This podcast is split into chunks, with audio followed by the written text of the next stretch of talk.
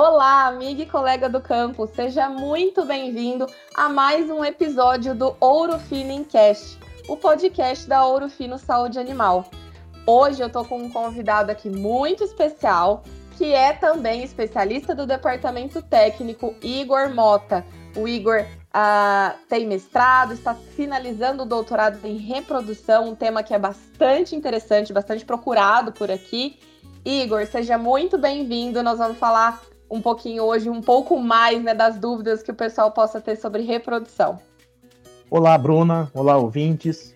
É, Para mim é sempre uma satisfação né, poder participar aqui no Orofino Incast, trazer esses conteúdos que a gente sempre vem abordando aqui com relação à reprodução animal, né, que é um tema que a gente gosta bastante aí de estar tá falando. Então, realmente é trazer a ideia né, para o produtor que está no, nos ouvindo aí, os veterinários, os colegas, sempre tentando auxiliar eles nas tomadas de decisões, buscando aumentar a produtividade das fazendas. É isso aí. Afinal, reprodução é, é, a alma do negócio, né? Reprodução é um tema bastante técnico, então por isso que a gente foca bastante e tenta trazer cada vez mais é, esses assuntos aqui para vocês ouvintes. Igão, uh, eu tenho uma dúvida e eu acho que é por aqui que nós vamos começar o nosso tema de hoje. A gente faz um protocolo de ATF, né? A gente fez uma inseminação em tempo fixo, a gente planejou aquele protocolo, a gente planejou uh, certinho os dias de aplicação dos medicamentos, e aí é, eu vou ter ali no diagnóstico de gestação as positivas e as negativas, as que estão prenhas e as que estão vazias. O que, que eu faço com essas vacas vazias? O que, que eu posso fazer depois que esse protocolo não deu certo em alguns animais? Excelente pergunta, Bruna. Então, quando a gente faz uma, um protocolo de ATF, né, e a gente chega no momento do diagnóstico de gestação para tomar uma decisão, o que fazer após esse protocolo, a gente tem basicamente três caminhos para seguir. Né? O primeiro caminho é soltar esses animais com o touro, ou seja, fazer o repasse, né, a monta natural uhum. dessas fêmeas e essas fêmeas que não ficaram gestantes na inseminação, elas podem se tornar gestantes com o touro. Outra opção é a gente observar o cio desses animais e reinseminar elas. Entretanto, a nesse, quando a gente pensa em observação de cio, a gente precisa lembrar que a observação de cio ela é falha e quando a gente pensa principalmente em vaca de corte, isso acaba ficando praticamente inviável a gente praticar essa, essa estratégia né, de observar o cio desses Sim. animais para estar tá inseminando. E aí tem uma terceira opção. Essa terceira opção é, é uma opção que seria a ressincronização dos animais. Né? Então. Hum. E, e, deixa eu fazer uma pergunta de leigo aqui, viu, Igor? É, se a gente pegar a observação de cio, colocar com touro ou a ressincronização, eu gostei dessa palavra. O que, que seria, então, o benefício de fazer uma ressincronização? Pelo, pelo que me parece, ela é a mais vantajosa das três. Exatamente, Bruna. Na verdade, a gente precisa levar em consideração é, alguns fatores, né? Por exemplo, só antes da gente chegar nesse ponto, gostaria só de chamar a atenção, né, para explicar aí para o pessoal, talvez tenha gente que ainda não tenha ouvido falar em ressincronização. Então, o que, que é ressincronização?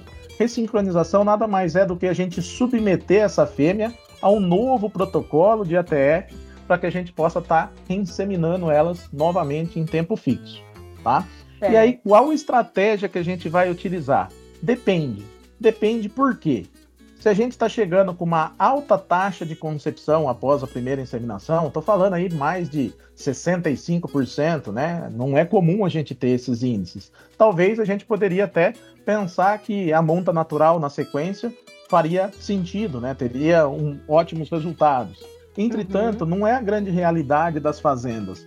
Hoje, se a gente for pensar por todos os estudos que a gente vem conduzindo, na hora que a gente chega no momento do diagnóstico de gestação e faz a avaliação naqueles animais não gestantes, a gente tem por volta de 39% apenas das fêmeas que elas estão ciclando. Então, se a gente pegar desses 39%, é, somente essas fêmeas que teriam chance de estar tá emprenhando com o touro, né? Então não acaba não acaba não sendo um cenário tão vantajoso. Nesse, é, nesse se ela tá caso... tá vazia, alguma coisa aconteceu ali, né?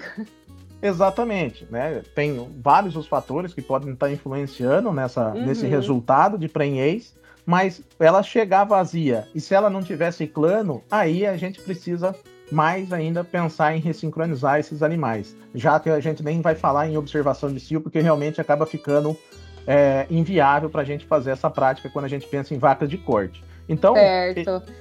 Dentro dessas duas opções, Bruna, só é, respondendo a sua pergunta, eu a, a ressincronização ela acaba sendo uma opção que traz uma maior taxa de prenhez para os animais, com certeza. Ai, ó, então ela realmente tem uma, uma vantagem sobre as outras, né?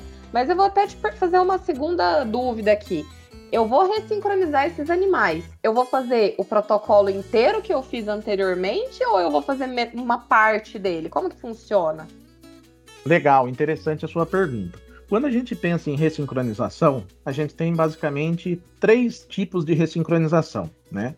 Então, a ressincronização tradicional, que é a ressincronização que a gente vai iniciar somente nas fêmeas não gestantes após o diagnóstico de gestação, ou então a ressincronização precoce ou super precoce que a gente vai estar tá iniciando em todo mundo sem saber se essa fêmea está gestante ou não. E a como que a gente vai fazer esse protocolo? A gente vai fazer o protocolo completo, né? Então a gente faz, a, a, submete esses animais a um protocolo completo. A única coisa que vai ser diferente é com relação se a gente vai continuar o protocolo ou não. Por exemplo, na ressincronização precoce ou Resync 22 e na ressincronização super precoce, que seria a ressincronização 14, né? Quando a gente faz esses dois tipos, a gente vai estar tá começando o protocolo em todas as fêmeas, sem saber se elas estão gestantes ou não. E na hora do diagnóstico, a gente, esse manejo do diagnóstico ele vai coincidir com o um período de retirada, com o manejo da retirada. E aí a gente vai continuar o protocolo somente nas vazias. Então, nesse caso, a gente começa em todo mundo, entretanto, continua o protocolo aplicando a prostaglandina, o indutor de ovulação e o 5-ECG somente nas fêmeas diagnosticadas como não gestantes. Entendi. Nossa, é complexo isso, né?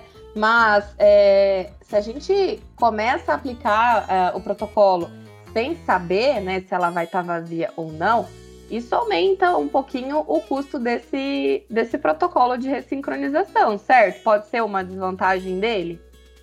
Exatamente, Bruna. Exatamente. Então, se a gente pensar, né, qual seria a vantagem, por exemplo, da ressincronização tradicional, né? A gente tem uma menor investimentos em protocolos, já que somente a gente vai estar tá utilizando, né, vai estar tá ressincronizando as fêmeas não gestantes. Uhum. Entretanto, a gente tem a desvantagem que o intervalo entre as inseminações é de 40 dias. Do Se tempo anima... mesmo. Isso, no tempo. Né? Então, do se a gente for pensar que essa vaca, vamos dizer, numa situação normal, ela foi inseminada, se ela não tiver gestante, ela retornaria ao cio por volta de 21 dias, né? Que é, é o tempo, é a duração desse ciclo. Uhum. Quando a gente faz duas inseminações em 40 dias de intervalo, eu estou praticamente é, dobrando o tempo para essa fêmea ser ter uma nova chance de concepção do que ela teria naturalmente. Então Entendi. essa acaba sendo uma desvantagem da ressincronização tradicional. Entendi. E aí é claro que o médico veterinário precisa analisar cada cenário, né? A gente não tem uma regra que, ah, é, sempre que eu tiver essa situação, eu vou fazer um, um, uma resync de 14 dias, sempre que eu tiver isso. Então, assim, é necessário que faça um acompanhamento mais a fundo da realidade daquela propriedade, né, Igor? Exatamente, Bruna. Então a gente precisa estar tá alinhado, né? O veterinário ele precisa estar tá alinhado junto ao objetivo da propriedade. Né? Então, o que, que a gente quer quando a gente faz um programa de ressincronização? É aumentar a prenhez de fêmeas, né, por inseminação, consequentemente a gente vai ter um ganho genético. Outro ponto é a gente antecipar essas, essa gestação, fazer com que tenha uma maior proporção de bezerro do cedo, que é o bezerro que traz uma maior lucratividade para o produtor. E aí, nesse caso, a gente precisa levar em consideração esses pontos, né? Qual que é realmente o objetivo da propriedade? Eu estou uhum. chegando com uma boa taxa de ciclicidade de, nesses animais no momento do diagnóstico de gestação, uma boa taxa de concepção, eu poderia optar por uma ressincronização tradicional. Ah, não, eu estou chegando com uma taxa de concepção baixa e já estou no final da estação de monta. O que fazer? Se a gente utilizar uma ressincronização precoce ou super precoce, a gente consegue dar uma nova chance para essa fêmea se tornar gestante o que talvez não seria possível pensando numa ressincronização tradicional. Então, quais são as vantagens da ressincronização precoce e da super precoce? É realmente você encurtar o intervalo entre as inseminações. 32 dias para ressincronização precoce e 24 dias na ressincronização super precoce. Entretanto, na ressincronização super precoce, a gente precisaria ter né, um equipamento Doppler para fazer esse diagnóstico, uma, ah, um, tá. é, um veterinário treinado. É, exatamente. São outros pontos que a gente precisa estar tá levando em consideração. O equipamento é diferente, o treinamento do profissional, ele também precisa de um treinamento diferente, ele precisa estar tá ah, capacitado para fazer essa técnica. E a gente também levar em consideração que nesse momento, né, quando a gente está trabalhando, a gente vai estar tá intensificando muito. Será que toda a propriedade ela tem possibilidade da gente trabalhar com essa ressincronização? Então, é, tudo isso a gente precisa avaliar antes de pensar qual estratégia a gente vai estar utilizando. Entendi, Gal. É muito técnico, né? Então, como você falou, cada propriedade uh, vai ser uma realidade a gente realmente precisa ver se ela comporta aquela técnica, né? E às vezes é, coisas mais básicas a gente ajusta antes de passar por um ponto mais, mais avançado, né? Eu acho que isso é em todos os os cenários da propriedade. A gente às vezes tem que fazer o arroz com feijão bem feito para evoluir, né? Exatamente. É, às vezes o, o, produtor, né, ele escutou falar de ressincronização super precoce, ele quer trazer a tecnologia para dentro da propriedade dele. Realmente é algo que intensifica muito. A gente está falando aí de fazer duas inseminações em 24 dias, três inseminações em 48 dias, ou seja, a gente vai estar concentrando 80% dos nascimentos no início na estação de parição, que é a época mais favorável para a gente ter o melhor bezerro. Entretanto, não são todas as propriedades que a gente vai conseguir incorporar essa estratégia. Né? Então, uhum. realmente, a gente precisa, às vezes, a propriedade quer fazer o uso dessa estratégia, mas não está fazendo nem um arroz com feijão bem feito, igual você comentou. Né? Exato. Não está a estratégia em termos de pensar qual protocolo que é de ATF, não estou nem falando de ressincronização, que está sendo utilizado, direcionar o melhor protocolo para cada categoria. Então uhum. tem todos os pontos que precisam ser levados em consideração, não é simplesmente, ah não, eu vi, eu escutei o episódio lá da, da Ouro Fino e vou começar a fazer a ressincronização X, Amanhã y, eu começo. Exatamente. Ô Igão, você falou aí que tem pelo menos três tipos de ressincronização, mas quando que eu devo utilizar na minha propriedade? Legal, Bruna. Essa é uma, é uma pergunta bem interessante. É, um ponto que a gente pode estar tá levando em consideração, além dessas questões que eu comentei com relação a, ao objetivo realmente da propriedade, né? A gente poderia estar tá levando em consideração qual que é o desafio dessa propriedade. Uhum. Né? Se eu estou uhum. chegando no final da estação de monta, ou seja, os últimos lotes ali, né, que acabam tendo menos chance de emprenhar. Se eu estou chegando, se eu estou falando nesse cenário, se eu otimizar, se eu usar uma ressincronização super precoce ou uma ressincronização precoce, eu vou estar tá dando mais chance para essa fêmea se tornar gestante. Então eu aumento a taxa de serviço e, consequentemente, vou aumentar também a taxa de prenhez. Caso esses, a, a gente está com uma estação é, mais tranquila, né? O, uhum. A duração da estação de nascimento, da estação de monta, ela está ajustada. Então, nesse caso, a gente poderia se dar o luxo de trabalhar, por exemplo, com uma ressincronização tradicional.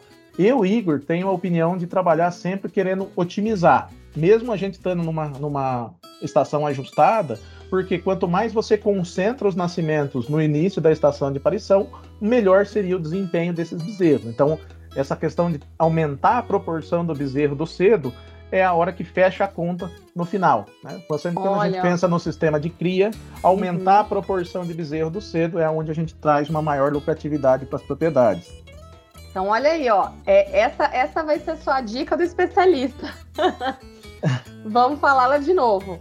É aumentar a prenhez nessa primeira leva aí, nesse primeiro protocolo que a gente fizer. Aumentar o bezerro do cedo.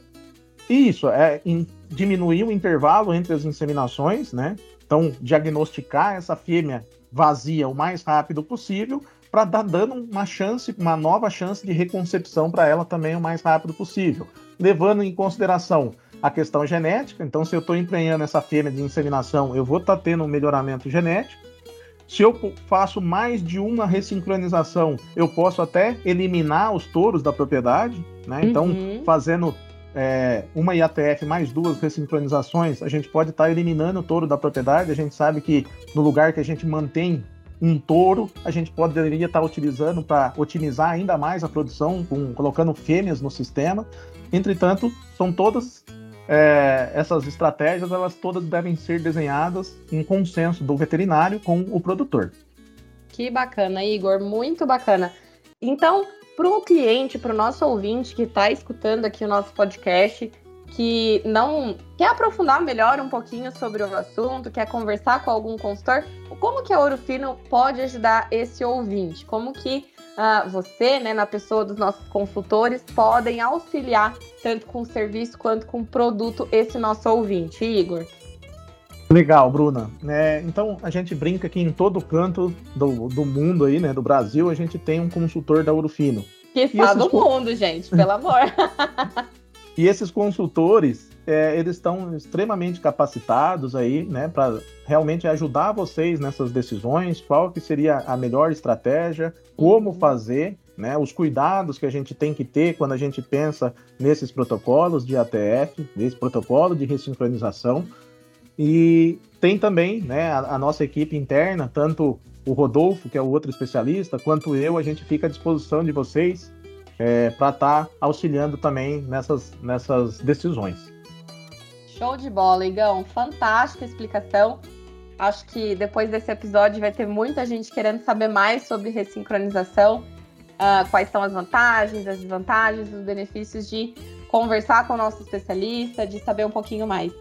Eu agradeço demais o nosso bate-papo, agradeço a aula de reprodução sempre que você vem aqui e já te convido para os próximos podcasts de 2023. Reprodução é sempre um tema que bomba.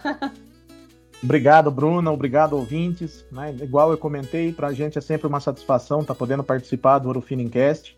É, já adianto que o convite está aceito, é só a gente marcar, né? Pensar aí certinho num tema para a gente voltar a conversar. Obrigado. Show de bola. Fantástico. Obrigadão, Igor. Obrigada, muito, muito obrigada, nosso ouvinte, nosso cliente, nosso amigo, colega do campo. Uh, fiquem sempre ligados nos nossos nos nossos uh, canais de, de comunicação, no nosso Ouro Fino em Cash, na Ouro Fino Saúde Animal, no nosso site, no nosso Insta. A gente sempre está tentando levar muita informação para vocês.